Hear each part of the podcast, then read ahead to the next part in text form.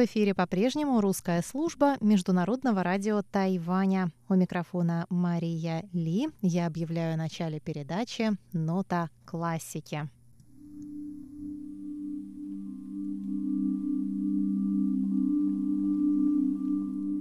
Сегодня мы с вами послушаем несколько композиций из альбома Ляни Пейжу «Карне ду вояж» – «Дневник путешествий». Французское название альбома, конечно, не случайно. Композитор, продюсер и музыкант Лянь Пейжу записала этот альбом во время путешествия по Франции в 2015 году вместе с французскими музыкантами. Сама Лянь играет на традиционном китайском инструменте лютни пипа. Вместе с нею в записи альбома приняли участие Кристоф Делин, органетто, Жан-Лу де Камп, средневековая народная скрипка и норвежская традиционная скрипка, Тири Гумар, ударная, а также инженер звукозаписи и сопродюсер Тодд Гарфинкл. Первая композиция этого альбома называется «Луна». Она основана на старинной западно-французской песенке о незрячем, лицо которого напоминало лунный диск. Смирившись со своей горькой судьбой, он жил на подаяние добрых людей и находил утешение в обществе своих собак-поводырей.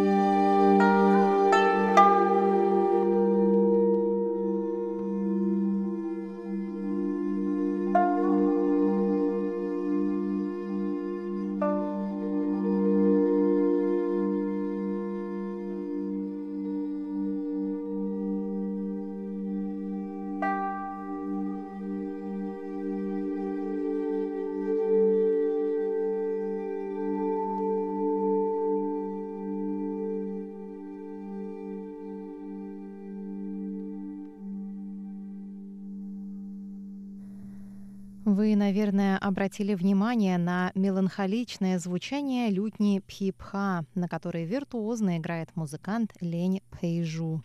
Четырехструнная пхипха – один из самых популярных традиционных китайских музыкальных инструментов, а также один из самых древних музыкальных инструментов в мире. Первые упоминания о лютне пхипха относятся к третьему веку нашей эры, а первые изображения – к пятому веку. Название пхипха отражает способ игры на инструменте. Пхи — это движение пальцев вниз по струнам, а пха — обратное движение вверх. Легенда о происхождении этой китайской лютни тоже очень романтичная. Во времена династии Хань императорскую дочь отправили в варварские владения, чтобы она стала женой чужеземного предводителя. Девушка отправилась в дальний путь верхом на коне, и чтобы она не скучала, ей в руки дали лютню, которая помогала ей утишить горе от расставания с родными. Вторая композиция нашего сегодняшнего альбома называется «Взгляд ангела». Это оригинальная композиция, написанная Лень Пэйжу в соавторстве с Жаном Лу де Кампом, рассказывает о приключениях ангела, попавшего на Землю.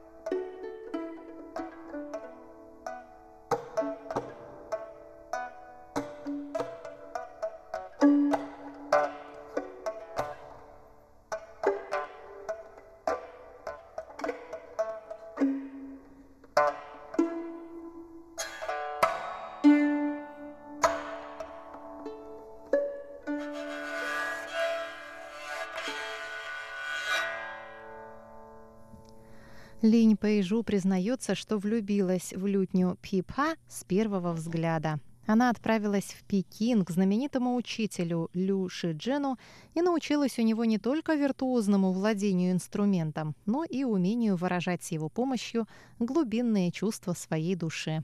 Постепенно она расширила свои горизонты и ушла от чистой классики в эклектику, совмещая старинные стили с современными уже в своих собственных оригинальных произведениях. Давайте послушаем композицию под названием «La tierce estampie réale», основанную на французской инструментальной танцевальной мелодии XIV века. Ноты этого произведения Лень Пэйжу нашла в рукописях короля, хранящихся в Национальной библиотеке Парижа.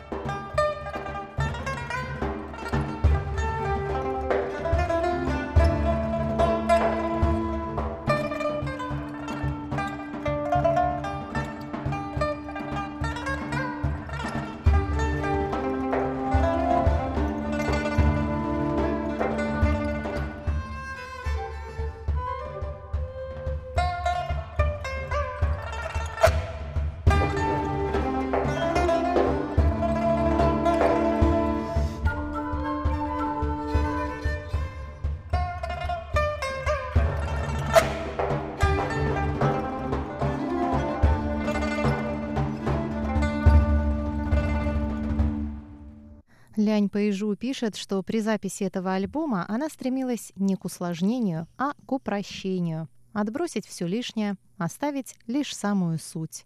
Музыканты не стремятся поражать своей виртуозностью, ведь только простота может способствовать очищению души. А сейчас давайте послушаем меланхоличную композицию под названием «Осенние грезы». Эта мелодия восходит к народной французской поэзии, воспевающей «Осенние ночи».